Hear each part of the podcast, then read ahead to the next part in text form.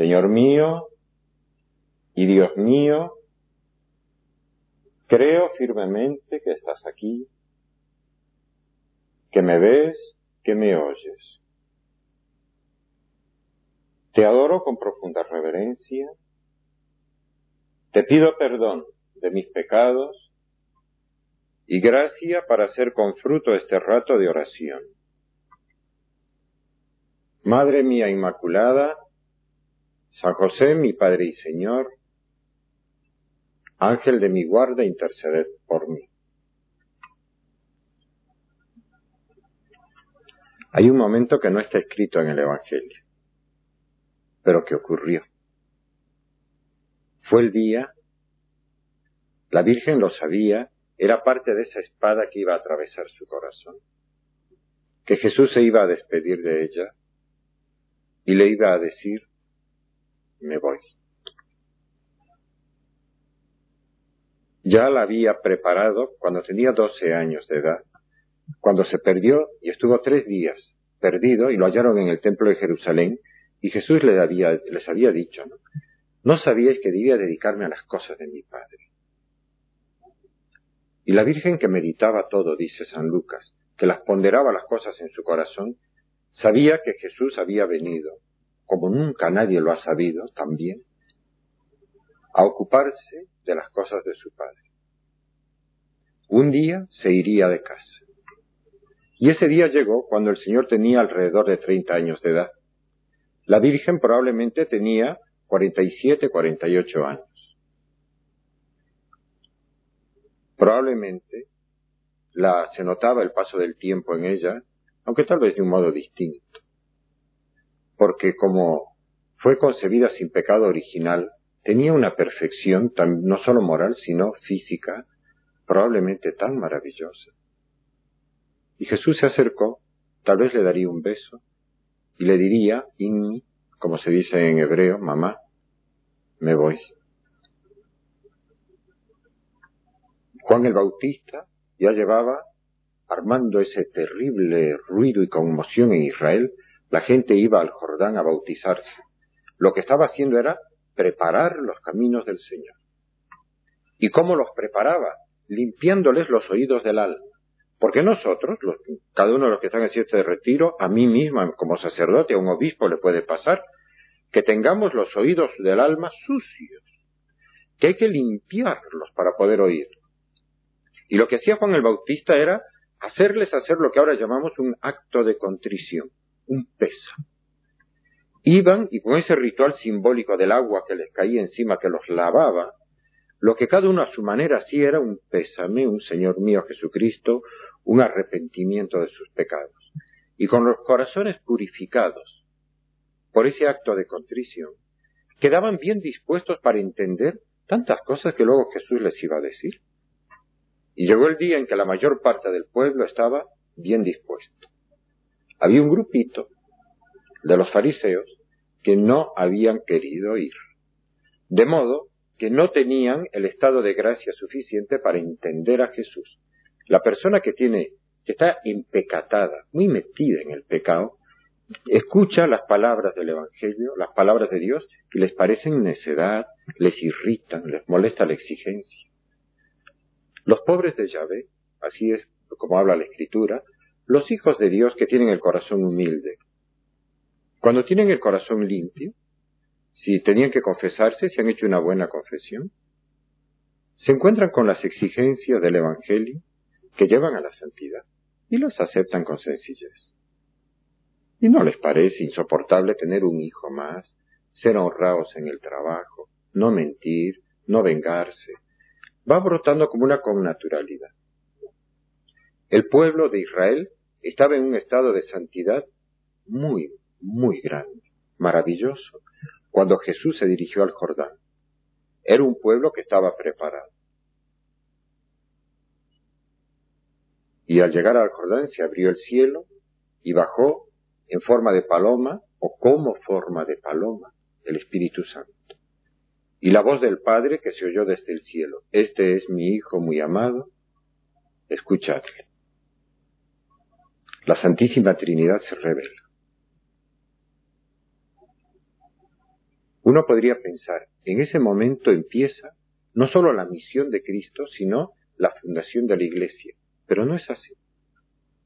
Lo que es doctrina común ahora de los teólogos, que este autor, el arzobispo de Viena, que cité en una meditación inicial, dice con mucha fuerza, es que la Iglesia es eterna, existía en la mente de Dios desde toda la eternidad. Toda esta creación que nos rodea ha sido creada en vistas a la Iglesia. Cuando Jesucristo nació, ya estaba la Iglesia entera, la Iglesia católica, apostólica, romana, la Santa Iglesia ya estaba en Él.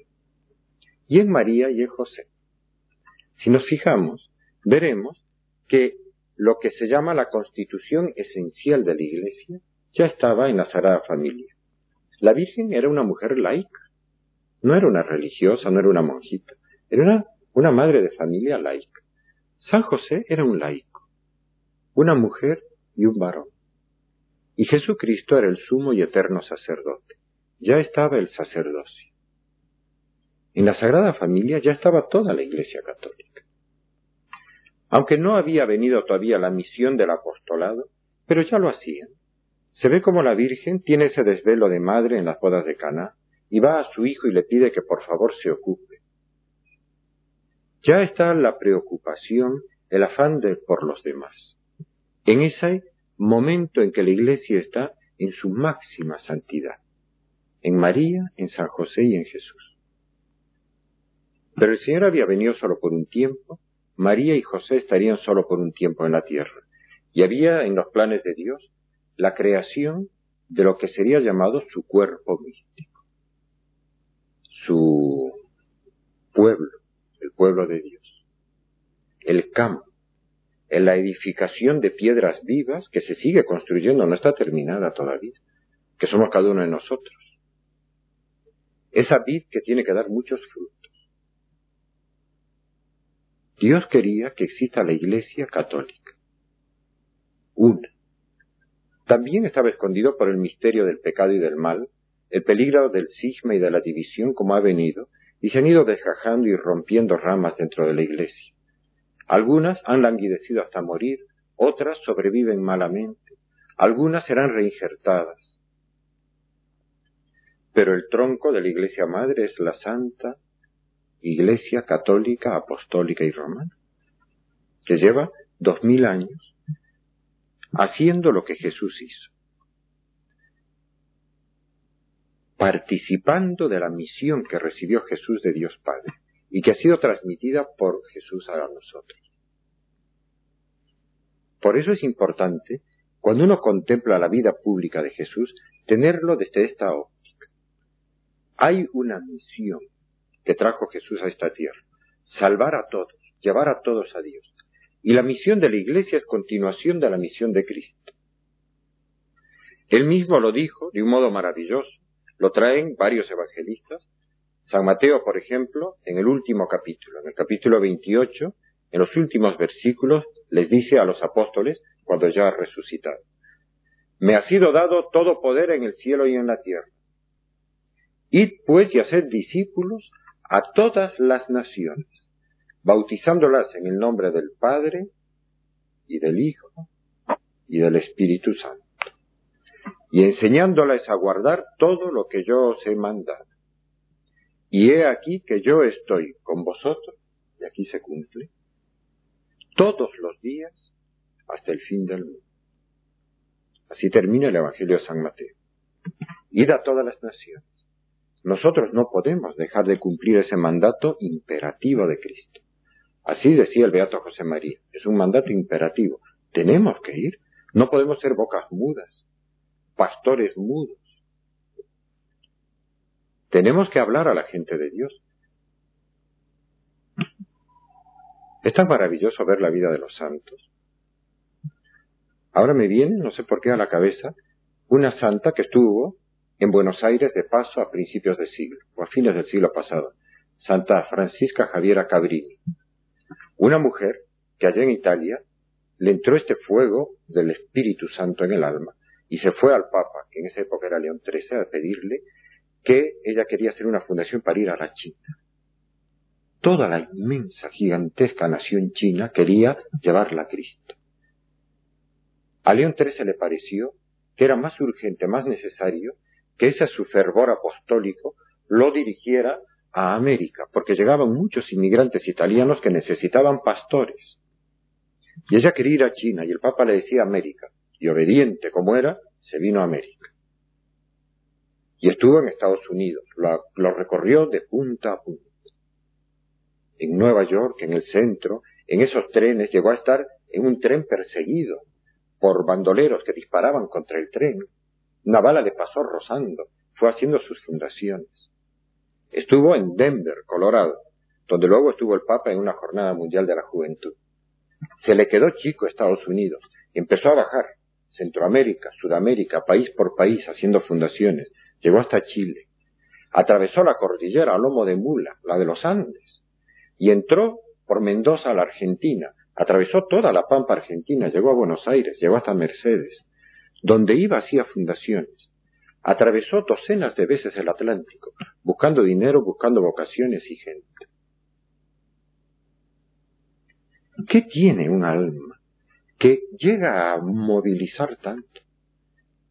La Madre Teresa de Calcuta, en los últimos días de su vida, recordaba que le había pedido al Señor que le abriera las puertas de la China.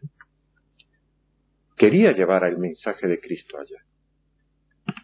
El fundador del Opus Dei decía, a mí me pesan las almas, me duelen las almas. De cien almas me interesan las cien.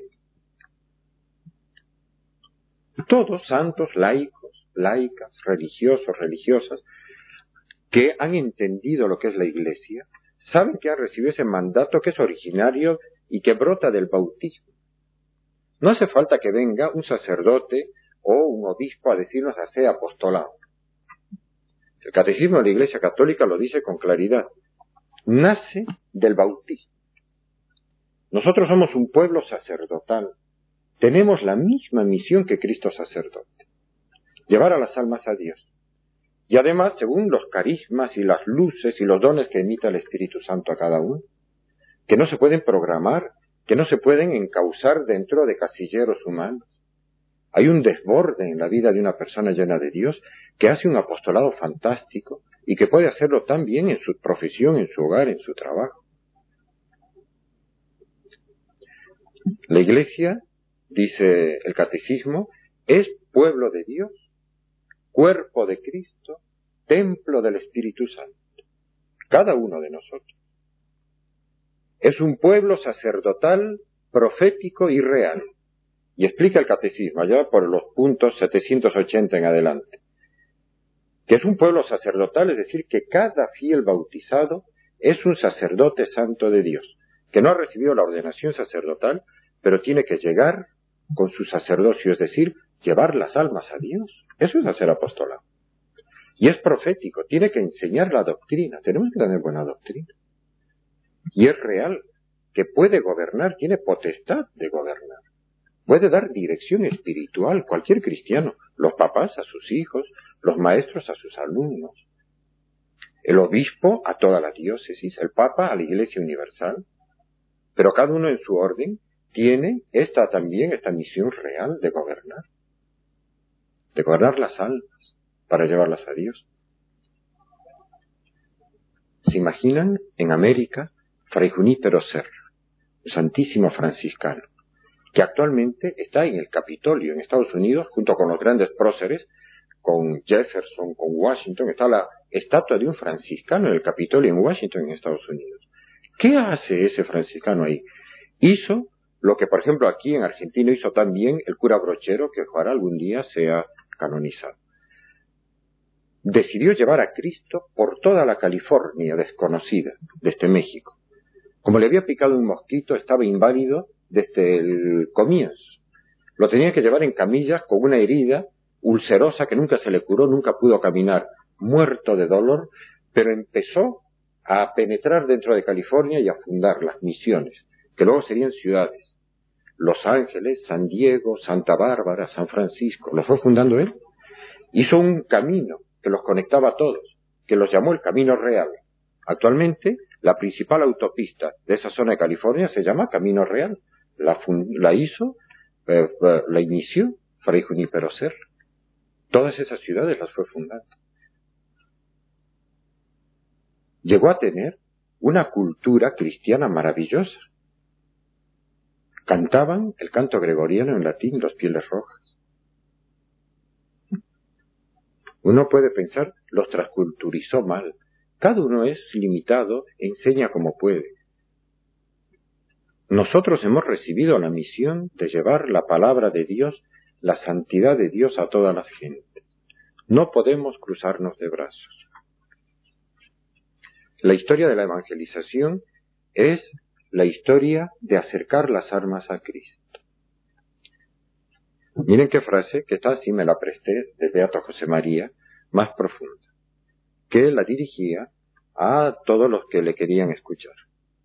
Haced de modo que en su primera juventud o en plena adolescencia se sientan removidos estos chicos, hablaba de la juventud, por un ideal, que busquen a Cristo, que encuentren a Cristo, que traten a Cristo, que sigan a Cristo, que amen a Cristo, que permanezcan con Cristo. Eso es trabajo de cada uno de los bautizados. El Papa lo hace, han visto qué manera maravillosa que tiene. Cuando hizo esa Jornada Mundial de la Juventud en París, que decían que irían 40.000, 50.000 extranjeros, y fueron más de un millón de jóvenes, muchísimos franceses. Cuando organizó ese festival de rock con Bob Dylan, decían, no, eso es una locura. Fueron 350.000 jóvenes. ¿Qué hace el Papa? Pesca, es el pescador. Quiere que busquen a Cristo, que encuentren a Cristo, que traten a Cristo, que sigan a Cristo, que amen a Cristo y que permanezcan en Cristo. La Iglesia es apostólica sobre todo por eso. La mujer tiene sobre todo tanto que hacer en este campo. Tiene esa capacidad de llegar tan personalmente a formar familias cristianas. Vamos a terminar encomendándonos a la Virgen Santísima, en, a pedirle a ella que nos ayude a ser almas que imitan a Cristo en su vida pública, que seamos también pescadores de almas. Les leo unas palabras con las que terminamos esta meditación, que están tomadas de un documento del Concilio Vaticano II, que en latín se dice Apostólica Mactositate, que es la actividad apostólica de los fieles laicos y dice así en el número 4. El modelo perfecto de esta espiritualidad apostólica laical es la Santísima Virgen María, Reina de los Apóstoles, la cual mientras vivió en este mundo una vida igual a la de los demás, llena de preocupaciones familiares y de trabajos, estaba constantemente unida con su Hijo y cooperó de modo singularísimo a la obra del Salvador. Honrenla pues todos con suma devoción y encomienden su vida apostólica a la solicitud materna de María. Lo que hacemos ahora al terminar esta meditación, como siempre rezando, a su Hijo, Dios verdadero y hombre verdadero. Te doy gracias, Dios mío, por los buenos propósitos, afectos e inspiraciones que me has comunicado en esta meditación. Te pido ayuda para ponerlos por obra. Madre mía Inmaculada, San José, mi Padre y Señor, Ángel de mi guarda, interceded por mí.